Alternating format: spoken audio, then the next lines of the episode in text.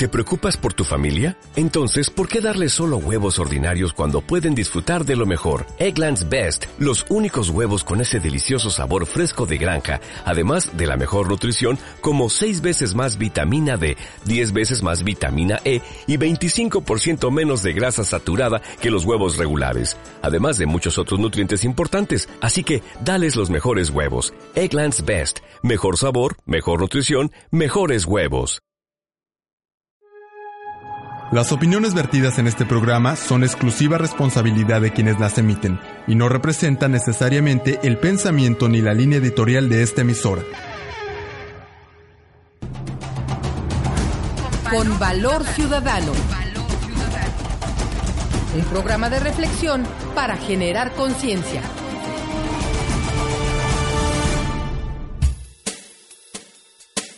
Muy buenas tardes, estimados amigos Radio Escuchas.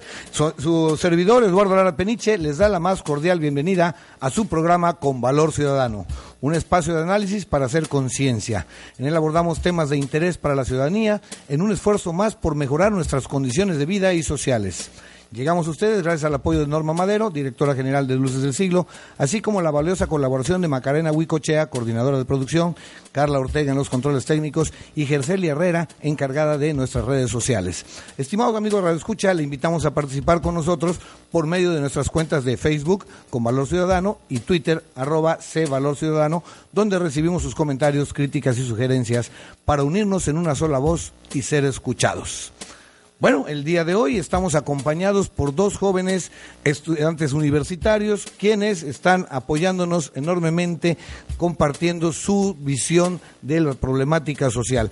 Ellos son Daniel Garza, bienvenido mi estimado Daniel. Muy buenas tardes a todos los radioescuchas, este, gracias otra vez por la invitación y pues aquí dando un poco de, de información otra vez.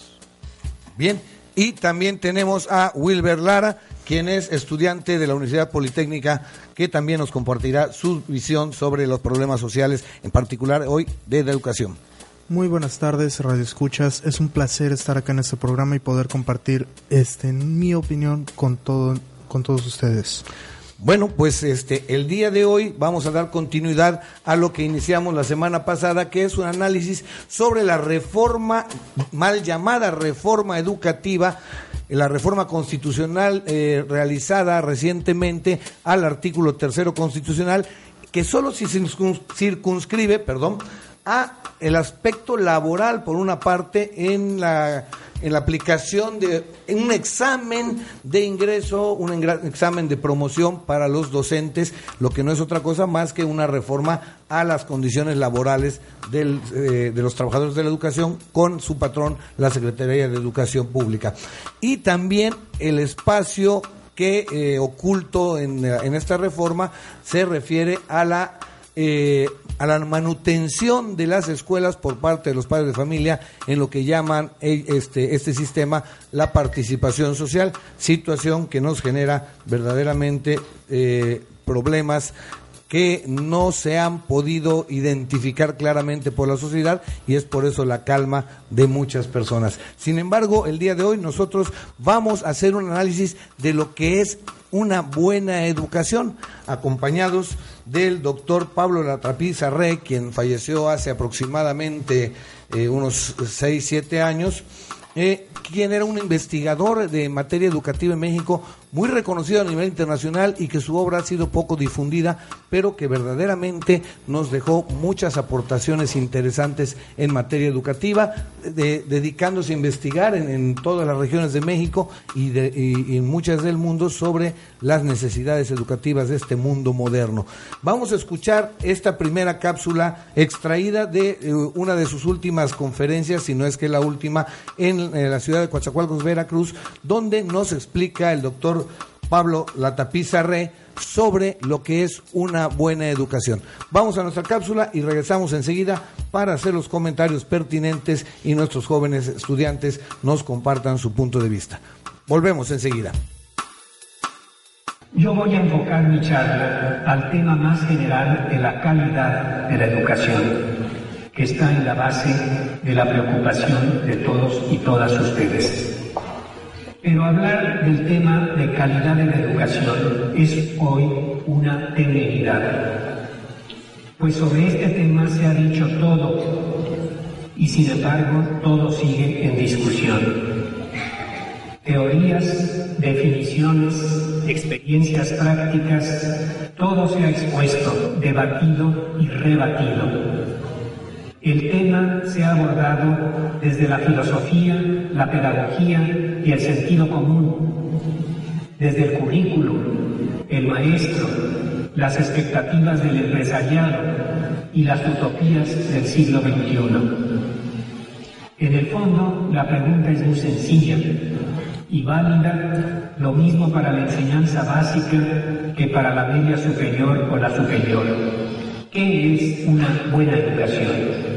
Todos nos referimos a que la educación es mala, señal que tenemos un cierto concepto de buena. ¿Tenemos respuestas a esa pregunta? Sobre esto voy a hablar. Para mí van a ser cuatro los rasgos de lo que llamo una buena educación. Cada uno de ellos es una abstracción y por tanto fragmenta la realidad, porque en el plano de la experiencia humana los cuatro rasgos son inseparables, están fundidos e integrados, son como esferas que se compenetran, Así aparecen en la realidad de la persona. Así también se conformaron a través de largos procesos de maduración. Lo primero que yo valoro en una buena educación es el carácter. La palabra puede sonar obsoleta y evocar resabios del voluntarismo pedagógico de hace un siglo o del deontologismo kantiano de hace dos siglos o del ideal estoico de hace 24 siglos. Carácter. Poco importa. Su significado esencial permanece. Para mí el resultado principal, el más apreciable de los esfuerzos educativos de una persona es el carácter entiendo como la congruencia entre pensar y obrar, convicciones claras y firmes, y un sentido de finalidad que engloba y afecta toda nuestra vida. Bien, pues pudimos escuchar esta primera parte de la última, tal, tal vez la última conferencia del doctor Pablo Latapizarre, en la que nos explica él su concepto de buena educación. Eh, más adelante vamos posiblemente, no, no recuerdo muy bien si en la, en la, siguiente cápsula, él vincula este concepto de buena educación con lo que llaman hoy calidad educativa. Y bueno, definitivamente creo que hay muchísima diferencia. Y para esto no sé si tengas algún comentario sobre eh, calidad educativa, mi estimado Daniel, porque ya lo habíamos comentado hace un rato, Sí. Wilber también. Es, es este, son términos que se deben de, de manejar, este, creo yo, con, con mucha inteligencia, eh, con mucho pensamiento, porque primero habríamos que definir qué es educación. Si lo vamos a definir como una transmisión de cultura, de experiencias, de conocimientos simplemente así porque sí, pues entonces estaríamos cayendo en un este en un hoyo muy profundo, yo creo, de, ignorancia, en la cual me incluyo, ¿no? Si, si alguna vez lo, lo, lo llegase a tomar así. Eh, hablar de educación no es solo hablar de educación académica, no es solo hablar de la educación que se imparte, en las escuelas, es hablar de todo un fenómeno social que, que se da en, en la sociedad en general, en la casa, en los grupos de amigos, eh, en los compañeros eh, mismos de la escuela, no solo en la hora de, de- de dar clases, eh, los niños cuando tienen sus horas de receso. O sea, la educación es un, es un fenómeno social que se da en todo momento cuando el ser humano está adquiriendo conocimientos nuevos. Entonces ya luego hablar de una calidad de la educación es este estigmatizarla a, a parámetros de lo bueno y lo malo, ¿no? De lo deseable. Y en este aspecto habría que ver deseable para quién, ¿no? Eh, hoy en día los modelos educativos nos ofrecen em, ciertos modelos, bueno, más bien ciertas propuestas pragmáticas que nos quieren ofrecer el cómo hacer y no nos explican el por qué, ¿no? Y comentábamos hace rato, fuera del aire, em, que el que nos digan el cómo hacer las cosas y antes que el por qué, nos están eh, de alguna u otra forma alienando y alineando, dos cosas muy diferentes, a seguir este ciertos patrones de, de producción, ¿no? Eh, ciertos patrones de- de educación que simplemente son funcionales para las personas que, que se encargan de formular estas reformas, ¿no? En este grupo, pues las, las oligarquías de este país, ¿no? Sí, sí, definitivamente. Y sí, el concepto de calidad, según la Real Academia de la Lengua, o sea, la palabra, el significado de la palabra es las características de una cosa u objeto. Es decir, la palabra calidad no, no, no tiene ninguna referencia hacia algo bueno o algo malo. Es simple y sencillamente la descripción de las características o los elementos de una cosa o un objeto. Y es aquí donde tendríamos que estar analizando esta situación, porque, eh, insisto, la reforma constitucional al artículo tercero no tiene nada que ver con, un- con, con los ámbitos, con el ámbito educativo, sino que es meramente laboral. Y qué mejor que nuestros jóvenes nos den su opinión sobre este espacio de calidad educativa, que la verdad, pues eh, en lo personal considero que es un término totalmente eh, inapropiado para la educación. Wilber, no sé qué opinas tú.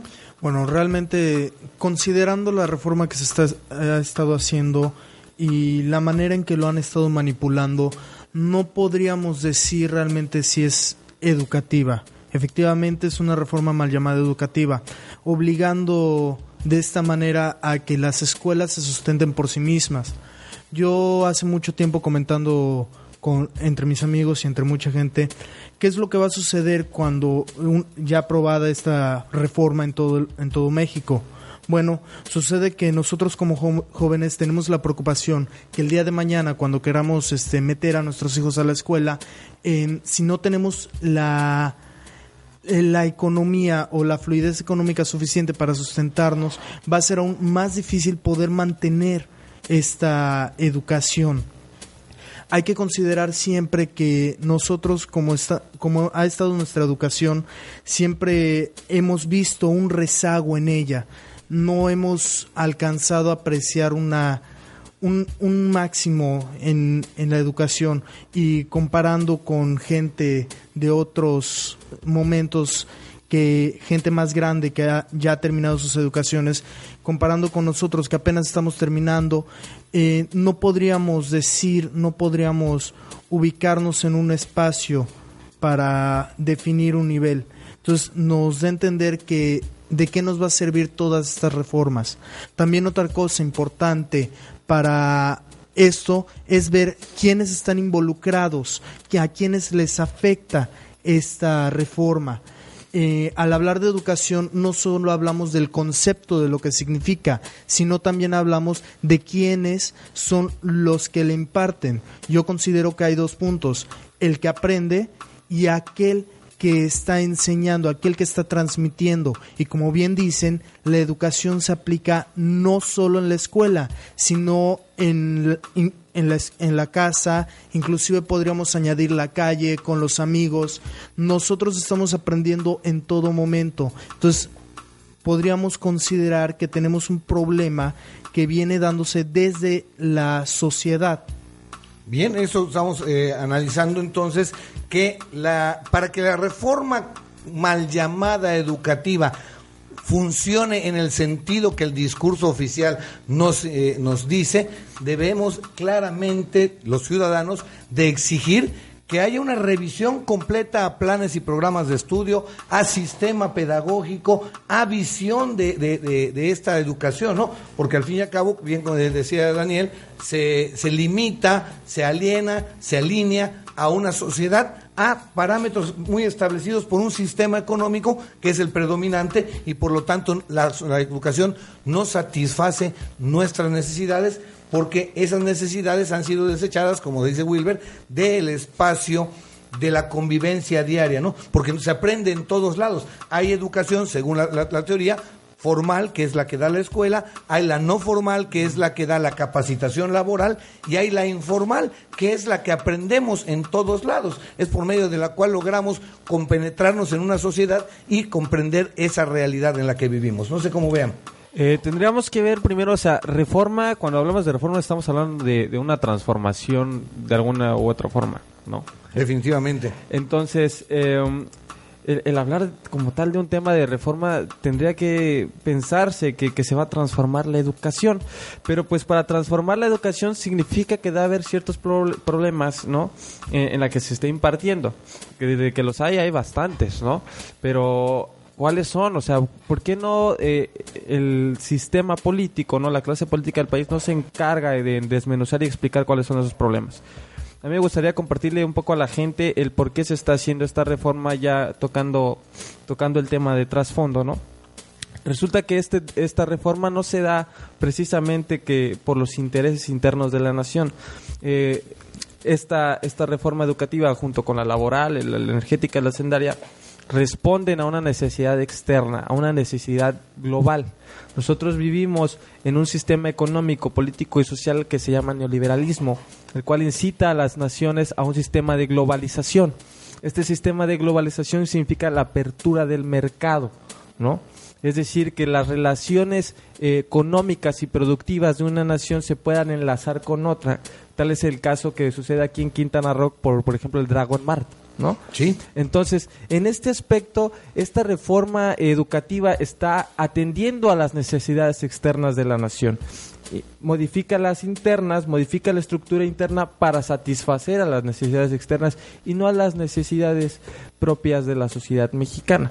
A partir de aquí, por ejemplo, si empezamos a hablar de una calidad, como bien decías hace rato, tendríamos que hablar de unas características, ¿no? Y estas características, eh, los medios de comunicación, el discurso oficialista nos los ha eh, vendido de cierta forma tendenciosa, a decirnos como una calidad en una cuestión de una transformación para bien, ¿no?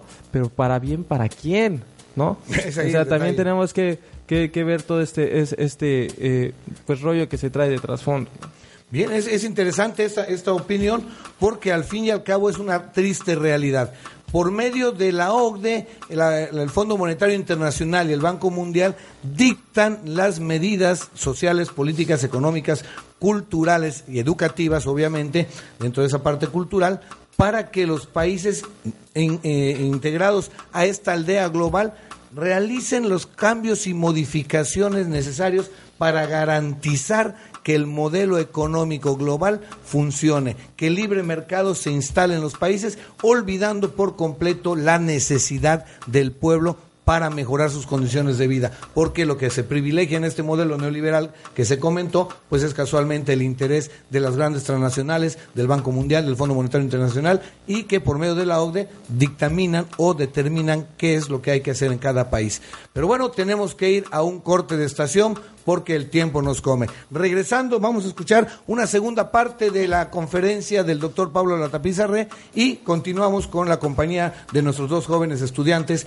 para compartir esto de qué es la calidad de la educación y demostrar que la reforma educativa mal llamada este reforma educativa no es tal, es una reforma constitucional laboral nada más. Regresamos.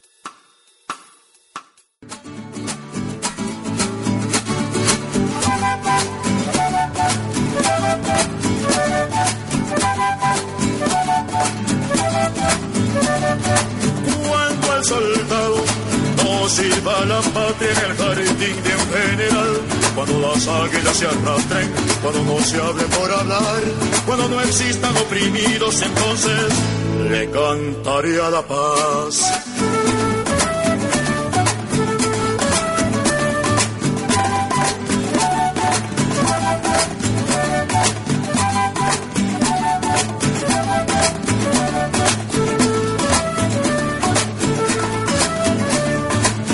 Escucha a lo lejos los vapores de San Juan que le dicen al negro que esclavo fue, que esclavo fue.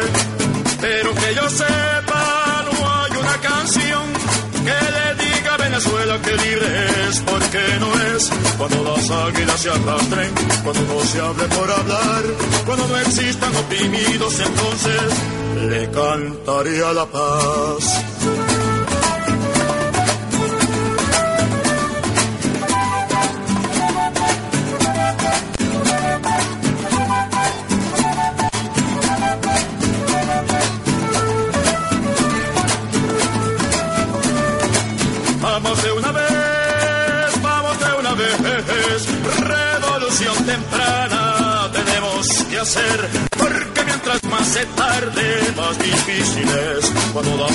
Se arrastren, cuando no se hable por hablar, cuando existan oprimidos, entonces le cantaré a la paz.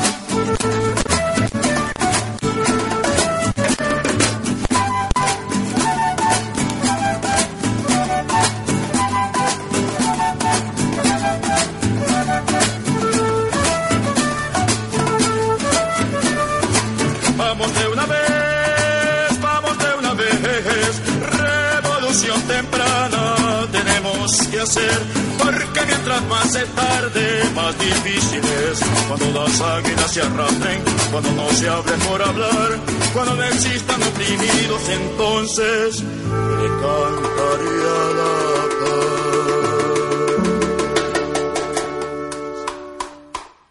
Radio Luce. La luz de la radio. Radio Luce. La luz de la radio. De la radio. Haciendo radio.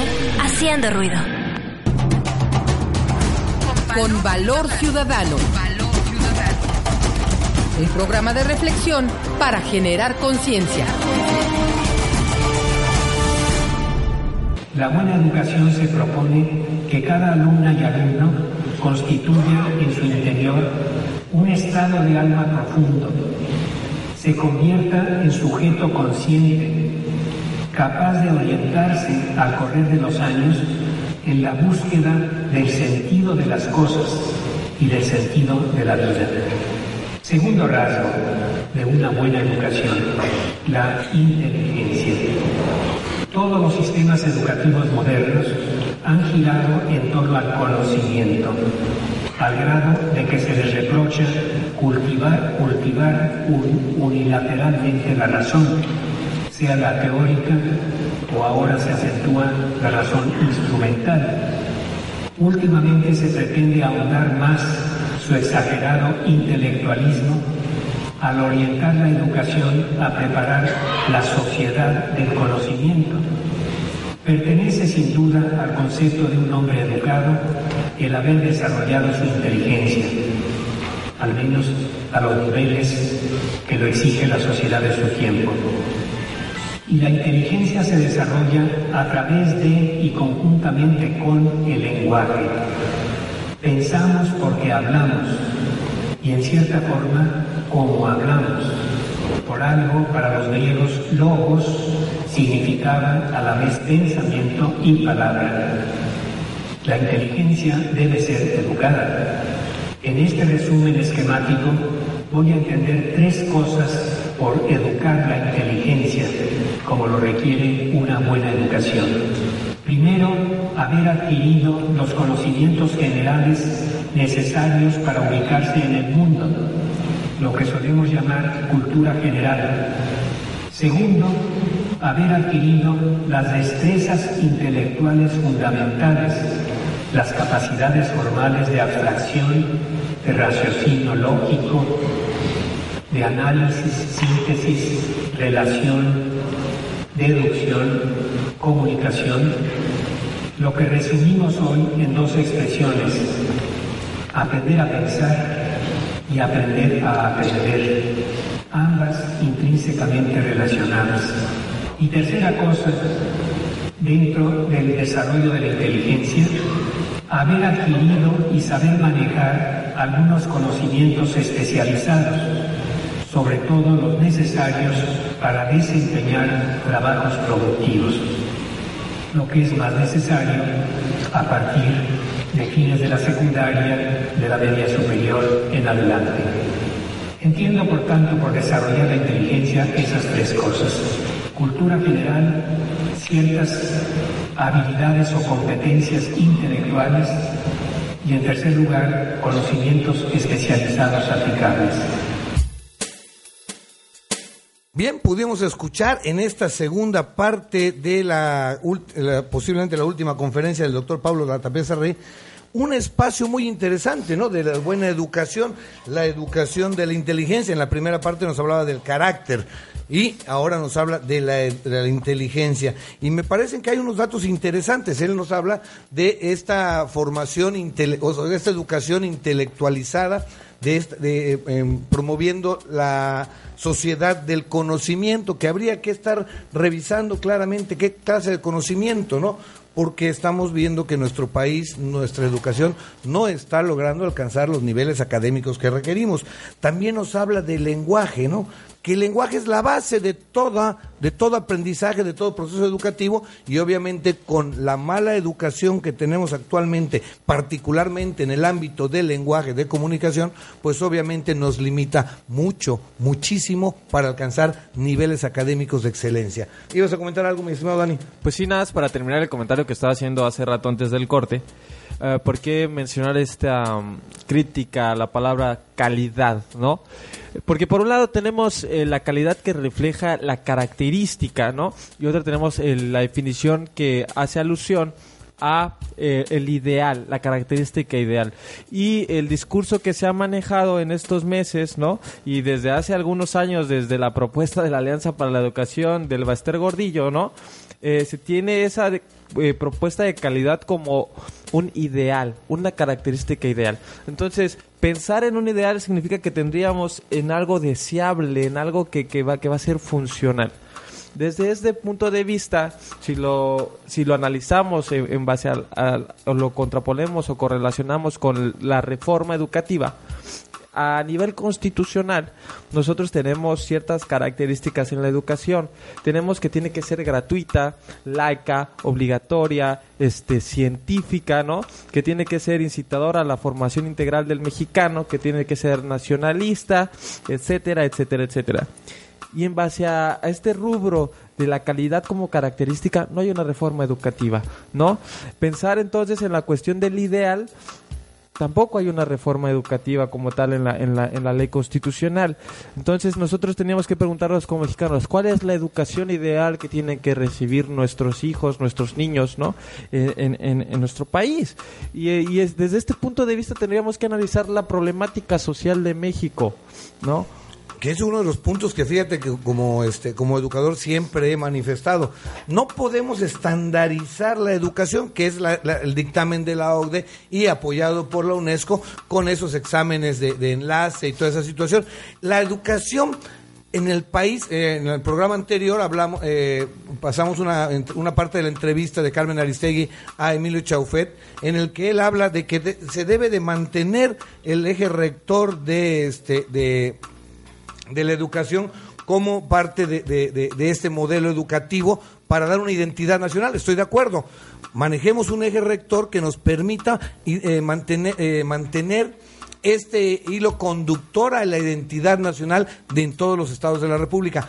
Pero, como bien comentas, tenemos que estar muy claros en que las realidades sociales de un país pluricultural, con cambios tan drásticos en su geografía, en su clima, pues no puede ser la misma educación que se imparta en Sonora, en Baja California, en Chihuahua, en Tampico, en Veracruz, en, el Distrito Federal, en Jalisco, en Guanajuato, en Chiapas, en Oaxaca, en Yucatán, Campeche Quintana Roo, porque las particularidades mismas de estos, eh, de estos contextos, pues obligan al ser humano a realizar actividades diferentes tanto en producción para satisfacer sus necesidades básicas como en actividades de producción para generar un mundo comercial. Entonces yo creo que aquí tenemos una parte muy interesante que comentas. ¿Qué características requiere la educación que usted, amigo eh, Radio Escucha, requiere para lograr alcanzar un mejor nivel de vida?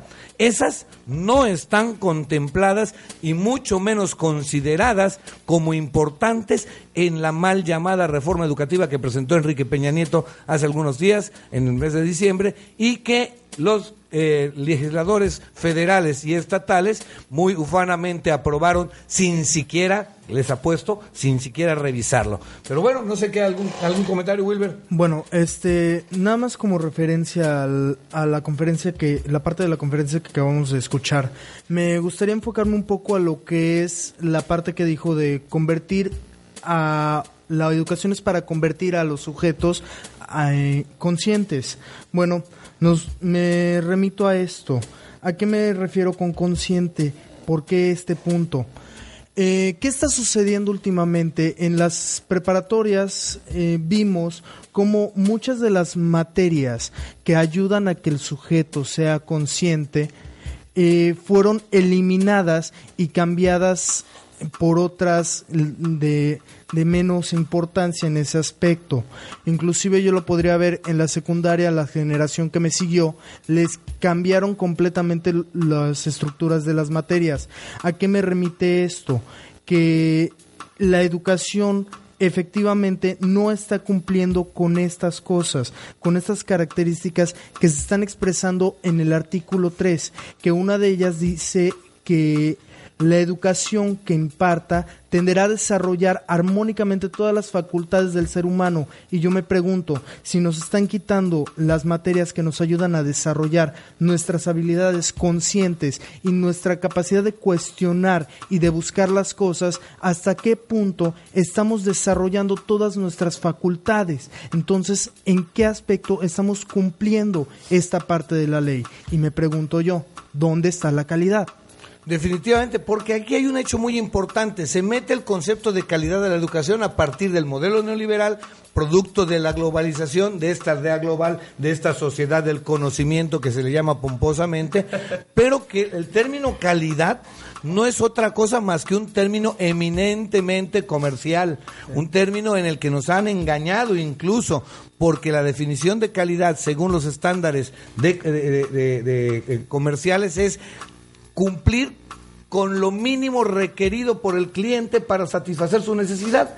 Es decir, que por ejemplo, un eh, instrumento de escritura como es un bolígrafo, pues el de mejor calidad es aquel que le fluye permanentemente la tinta y no aquel que cuesta mucho, muy caro, que porque tiene chapa de oro o, tiene, eh, o es de oro o porque cualquier eh, característica que le dé un, un plusvalor eh, permita que sea mejor que la que una de plástico de las que cuestan 2.50 en cualquier tienda, pues la calidad es en sí el satisfacer la necesidad del cliente. Y en educación, satisfacer la calidad de un cliente, pues es algo complicado porque hay muchísimas eh, opiniones y muchísimas necesidades diferentes dentro de este esquema en una misma sociedad como tal, esta iniciativa de ley no es una reforma educativa, ya lo hemos mencionado, no cambia en, un, en ningún aspecto de, forma estructural ¿no? la calidad vista como un ideal de la educación.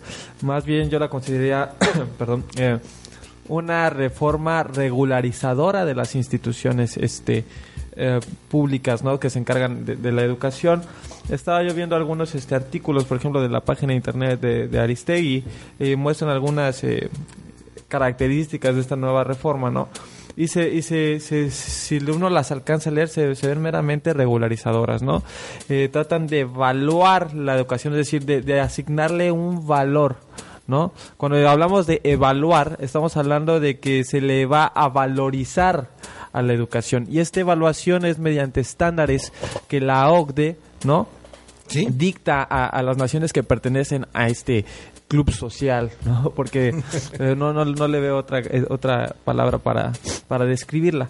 Además se habla de, de, de una incorporación a esta sociedad del conocimiento, ¿no?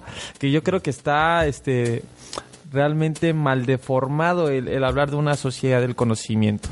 Eh, poco es el conocimiento que, se está generando actualmente, es más bien una sociedad de la información, de la velocidad de la información. Obviamente la información con la aparición del Internet, de las redes sociales, fluye mucho más rápido que hace 20, 30 años pero pues como tal no hay una sociedad del conocimiento. Hablaba este señor Latapi en, esta cápsula que, escuchamos sobre ciertas características de, la educación, de una buena educación, ¿no? Eh, las dos que llevamos en las cápsulas, pues hablaban primero del carácter, ¿no? Como de esta asimilación de la disciplina, ¿no? De la organización que tiene que tener una educación para que realmente sea una buena educación posteriormente habla de la inteligencia y la desglosa en tres partes. Eh, la cultura general, las competencias y los conocimientos especializados, ¿no? Resulta que el sistema político y económico también tiene esas características en su educación, también tiene un carácter. Sí. Pero es un carácter mercantil. Totalmente. Y también tiene una inteligencia, porque si definimos, definimos inteligencia es la capacidad de asimilar información para resolver problemas y también los tiene, pero son problemas meramente coyunturales, efímeros y, y- poco profundos, ¿no? Entonces, eh, en base a estas cuestiones, eh, el sistema político y económico también tiene sus características, pero hay que transformarlas muy de fondo. Y estas reformas educativas que está ofreciendo la iniciativa de- del Ejecutivo Federal son muy, muy, muy superficiales, ¿no? Sí, porque al fin y al cabo están sometidas, como bien dices, a los intereses de la OCDE, del Banco Mundial y del Fondo Monetario Internacional, que son los que al fin y al cabo están dominando las políticas internacionales de todos los países globalizados.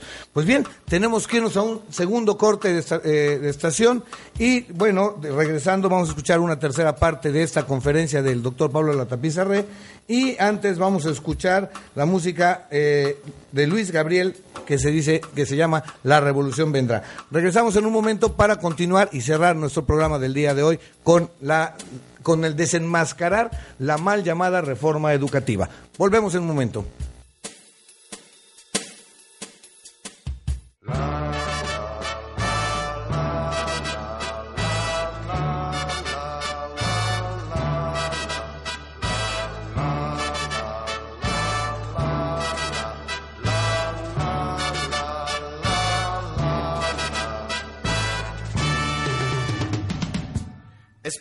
Tu abuelita, anda, dile a tu papá, a tu mamá y la sirvienta, la revolución vendrá. Vendrá porque cada día muchos niños mueren de hambre mientras tú dejas la sopa, que porque tiene tomate. Vendrá porque tu papá ahora tiene tres amantes, tres cádilas más y en sus fábricas. Mil obreros muertos de hambre. Explícale a tu abuelita, anda, dile a tu papá, a tu mamá y la sirvienta, la revolución vendrá. Vendrá porque las paredes de tu ciudad están gritando las injusticias sociales que el pueblo está soportando. Porque mil caritas tristes andan clamando por pan y ya en este siglo XX del cielo no cae maná. Explícale a tu abuelita, anda, dile a tu papá, a tu mamá y la sirvienta, la revolución vendrá, vendrá porque te enseñaron a dar limosna a los pobres, pero nunca te dijeron que de limosnas no vive un hombre. Vendrá porque hay estudiantes y soñadores sin miedo y los perros de tu casa comen mejor que el obrero y vendrá quizá mañana, dentro de un año, o tal vez más, más días que estemos seguros. La revolución vendrá. Explícale a tu abuelita, anda, dile a tu papá, a tu mamá y la sirvienta y al cura y al policía. La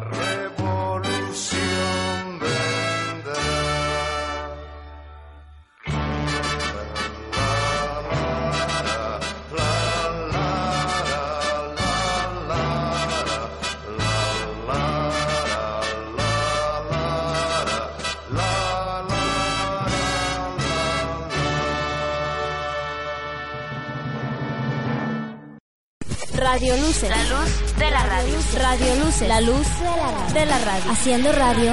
Haciendo ruido. Con Valor Ciudadano. Un programa de reflexión para generar conciencia. En la llamada cultura general, considero especialmente importante la asimilación de un sentido de la historia, una interpretación consciente del pasado que permita entender, entender mejor el presente. El pasado, reconstruido significativamente, es una riqueza permanente de cada individuo y cada sociedad. El otro asunto que quiero destacar se refiere al segundo elemento que he mencionado en la educación de la inteligencia, el desarrollo de las destrezas intelectuales fundamentales. Resumo estas destrezas en el venerable concepto de formación de los ideales educativos clásicos, que sigue vivo con otras vestimentas en muchas nuevas filosofías de la educación. Hoy, por ejemplo, a estas capacidades formales se las está llamando competencias, currículum por competencias, y como tales es una moda pedagógica, diríamos, que está transformando el enfoque curricular de todos los sistemas educativos del mundo. Tercer rasgo de lo que considero una buena educación, los sentimientos. Yo no, no sabría trazar la línea divisoria entre inteligencia y sentimiento. Hoy están de moda la inteligencia emocional de Goldman, las inteligencias múltiples de Gardner, pero a su manera ya los griegos, hace más de 20 siglos, se anticiparon con su término metis a indicar esta relación del sentimiento con la inteligencia. Metis significaba para los griegos un conjunto de actitudes, de sentimientos que acompañan la actividad de pensar. Alrededor de las funciones fundamentales de raciocinio, inducción, deducción, consideraban que intervenían la imaginación, la sagacidad, el sentido de oportunidad o el valor para manejar el absurdo. Procesos muy misteriosos que se dan cada vez que decimos que pensamos y no, no sabemos hasta qué medida están los sentimientos predeterminando el cauce de nuestro pensamiento.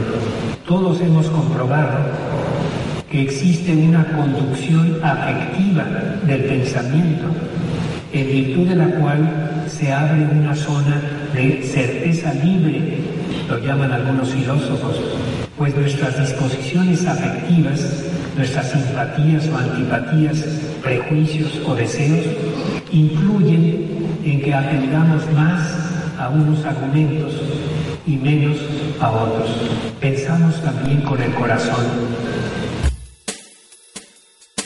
Bien, en esta parte el doctor Pablo Latapí nos hace énfasis en un espacio que la sociedad tiene un poco olvidado. Muchos hablan de ese espacio de, emocional, de ese espacio afectivo, pero en la práctica realmente la sociedad nos tiene abandonado ese, ese, eh, ese aspecto educativo puesto que muchos padres de familia tienen que trabajar muchas horas abandonando a sus hijos pues no, no por gusto, sino por necesidad. Eh, por otra parte, las condiciones generadas por la mala política social aplicada por el gobierno, pues también han generado un gran problema de encono entre unos y otros. Además de esa educación individualista, esa educación en competencias que no es para ser hábil y, diestra a la gente, sino es para competir, para desbaratarnos unos a otros. Y bueno, tenemos que hacer un análisis de esta situación. la reforma, como ya eh, bien se aclaró, no tiene nada que ver con el modelo educativo, es simple y sencillamente de carácter laboral para los docentes y de carácter impositivo para los padres de familia a la hora de aportar. Pero Daniel tenía un espacio muy interesante, una opinión interesante sobre esta participación social que en la cual en una parte de la propuesta quedan eliminados los padres de familia. Daniel.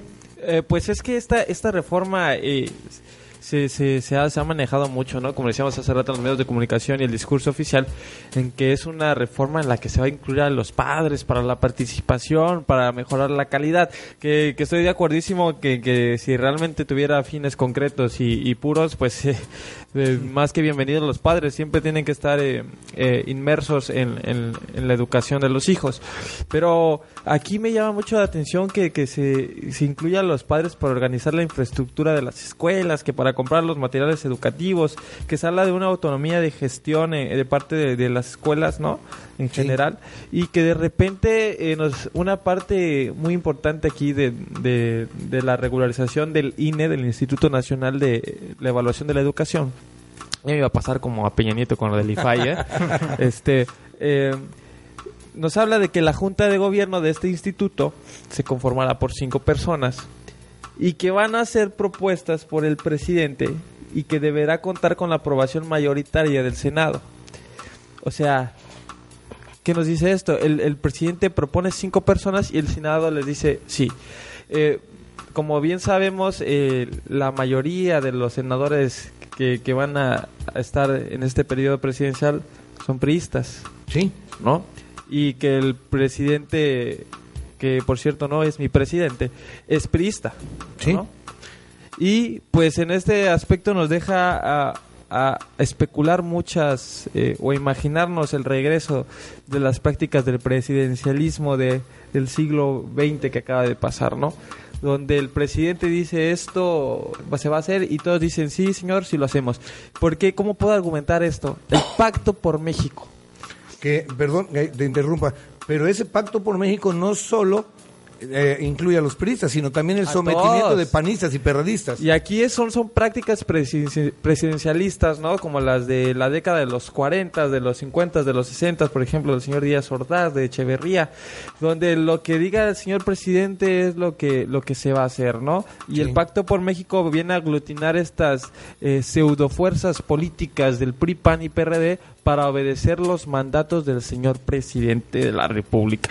Entonces, ¿Dónde queda la participación ciudadana? ¿Dónde queda la participación de los padres de familia? ¿Dónde queda la participación de los maestros, de los universitarios a la hora de la elección de estas cinco personalidades que van a conformar esta junta de gobierno del instituto?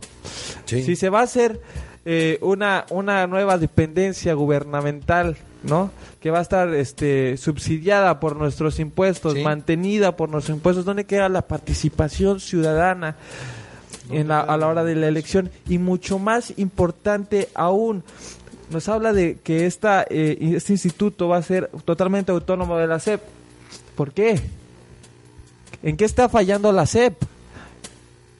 ¿Por qué no nos dicen en qué está fallando la SEP para separar un instituto de evaluación de la SEP? Y si está fallando en algo, caray, o sea, eh, ¿dónde queda otra vez la ciudadanía, no?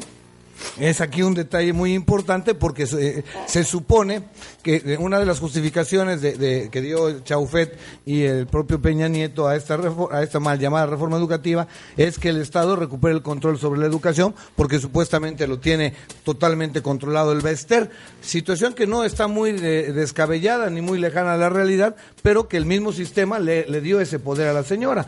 Bien, comentabas tú algo sobre este espacio. Bueno, mi pregunta es al respecto de todo esto. ¿Dónde queda la democracia realmente? Nos están aprobando leyes y todo y ni siquiera están consultando con el pueblo eh, si realmente queremos que se hagan estas modificaciones, que se elijan estas personas para que estén a cargo de ver lo que es la calidad de, de la educación de nuestros hijos, de nuestra educación. Y yo me pregunto, ¿por qué? ¿Por qué nosotros no tenemos derecho a poder elegir a aquellos y poder estar pendientes de aquellos que nos van a dictar, nos van a llevar a un rumbo que nos simple y sencillamente nos va ya sea a ayudar o a perjudicar? No, pues más bien nos va a perjudicar, porque desafortunadamente vivimos en un país de simulaciones, donde los gobernantes tienen un discurso muy engañoso, muy mentiroso, en el que dicen que las cosas van a ir bien, pero la realidad de los hechos nos demuestra totalmente lo contrario. Cómo es que nuestro país está retrocediendo en materia educativa, en materia, en materia económica, en bienestar social, y todavía nos faltan varias reformas que chuparnos, ¿no? Y digo de esta manera porque falta la reforma hacendaria, que donde van a in- in- incrementar impuestos, donde supuestamente van a beneficiar al, al- al- que menos tiene, pero que en realidad lo que pretenden es mm, eh, estandarizar el IVA y obviamente el impuesto, famoso llamado impuesto al consumo, nos va a venir a dar en la torre. Por eso es importante que la educación para el sistema se mantenga totalmente en un nivel de bajo perfil, porque cuando la gente despierta, se da cuenta de todo este tipo de latrocinios y bandidajes, del sometimiento de, los, de, de nuestros políticos a los intereses económicos internacionales, pues obviamente la gente va a empezar a protestar y lo que menos se quiere, como una garantía que se dio en la reforma laboral, es la protesta social. No hay huelgas en México ni las habrá. Lo que menos se quiere en este caso, en ese caso es que la gente sepa, es mantener a la gente ignorante para que así no pueda reclamar sus derechos de poder tener una buena calidad ya sea educativa o en, o en su propia Vida. en su propia vida. Sí, sí. Entonces sí, estamos, estamos bastante, bastante alejados de una realidad eh, para cumplir las necesidades sociales de manera eficiente, ¿no? Eh, por último, este, me, me gustaría comentar algo, ¿no? O sea, el, el tema polémico que se ha abordado en, en- en- alrededor de, de la reforma educativa ha sido la cuestión de las cuotas, ¿no? Eh, me quedo con una imagen, ayer estaba viendo este programa matutino que conduce el señor Raúl Araiza, el señor El Negro Araiza, ¿no? Este programa matutino llamado Hoy, ¿no? Ah. Esta televisora espurio porque... porque- bueno, Sí, sí. este y había una sección que se llamaba la noticia de la semana, ¿no? O la, noticia del día, algo similar, donde llegó el señor Santos Briz Fernández, este periodista eh, famoso que hace la sección de las mangas del chaleco, ¿no? Y eh, la conductora Galilea Montijo y el señor El Negro Araiza estaban haciendo un análisis político, ve- vea usted, o sea, de la clase de eruditos que, que tenemos. Eh, estos dos señores estaban haciendo este análisis sobre la visita de Enrique Peña Nieto a la Cámara de Senadores. Y el señor Santos Briz eh, les explicaba a, los televidentes que es una, una reunión que se estaba haciendo en base a protocolos desde el sexenio de Fox y de Calderón y que no se había dado antes y que era una cosa espectacular y que, vaya, ¿no? Y que era una cosa nunca antes vista desde los gobiernos priistas. Esto es claro de entender, o sea, hay que entender que hay un gobierno que, que es este del Partido Revolucionario Institucional, que la Cámara de Senadores en su mayoría la conforman este representantes del Partido Revolucionario Institucional y que es muy común que el señor se sienta como en su casa, ¿no? Entonces, ¿qué, qué, cuál es el argumento que utilizaba este señor, el negro Ara- Araiza? Qué padre. Qué padre que se puedan llevar así. Por el amor de Dios. O sea, es el mismo señor que veíamos cada vez que íbamos al cine a ver una película con el comercial del Partido Verde Ecologista que nos decía que no a las cuotas escolares.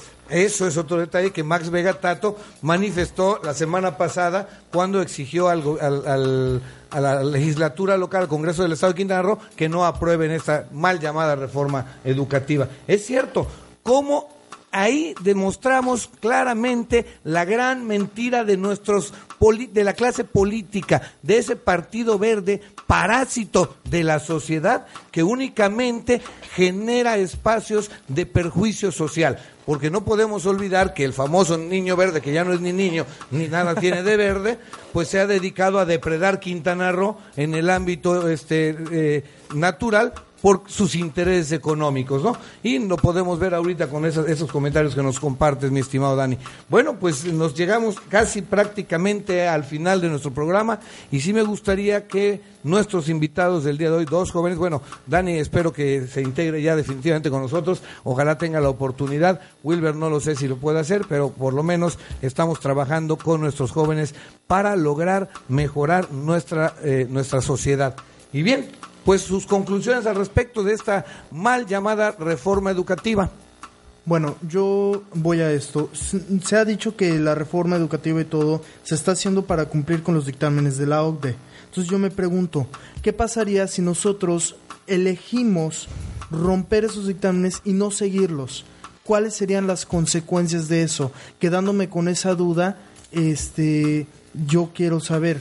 Bueno, pues ya que tú planteas esta situación, la respuesta es un poquito complicada, porque tenemos que hacer un análisis completo de las repercusiones que tendría en la sociedad mexicana el separarse de la OCDE, porque no olvidemos que estamos hablando de que es el órgano rector de la economía global. Y entonces, para dar una respuesta más detallada, requerimos de un nuevo un programa para analizar el tema a fondo. Pues mi conclusión, este, pues retomando un poco lo, lo de la semana pasada, es que la educación no es un problema de todos, es un trabajo de todos, ¿no? Y si se, si se tendiera que, eh, más bien, si se tiende a hacer una reforma educativa, esta tiene que ser hacia una educativa con filosofía social, con filosofía equitativa, donde se vea realmente la problemática del mexicano y que no se esté atendiendo necesidades eh, ficticias de un sistema económico global, ¿no?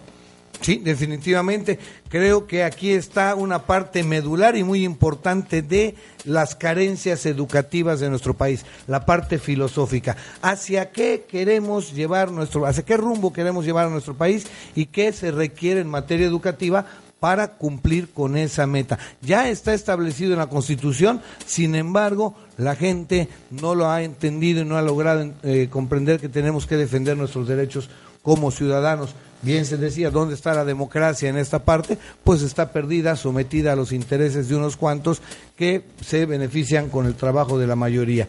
Bueno, pues hemos llegado al final de nuestro programa del día de hoy. Estimado público eh, auditorio del, que nos eh, beneficia con su audiencia semana a semana, le invitamos a acompañarnos la próxima semana con este su programa con Valor Ciudadano, en el que estamos enriqueciendo nuestro espacio de conocimiento social para tratar de unir nuestra voz en una sola, en un solo esfuerzo por ser escuchados por un gobierno indolente que solo está preocupado por satisfacer sus egoístas necesidades. Bien, pues nos vemos la próxima semana. Hasta luego. Esperamos haber cumplido con sus expectativas. Buenas tardes. Hasta mañana. Hasta la próxima semana. Con valor ciudadano. Un programa de reflexión para generar conciencia.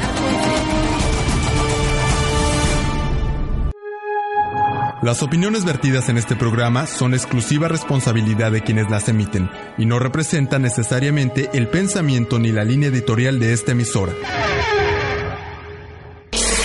Escuchas XEM Radio Luces, la luz de la radio, que transmite desde Cancún para todo el mundo. Una estación más de Radio Web, la radio del mundo. Sinónimo de comunicación mundial. Hola, buenos días, mi pana. Buenos días, bienvenido a Sherwin Williams. ¡Ey! ¿Qué onda, compadre? ¿Qué onda? Ya tengo lista la pintura que ordenaste en el ProPlus app. Con más de 6.000 representantes en nuestras tiendas listos para atenderte en tu idioma y beneficios para contratistas que encontrarás en aliadopro.com. En Sherwin Williams somos el aliado del PRO.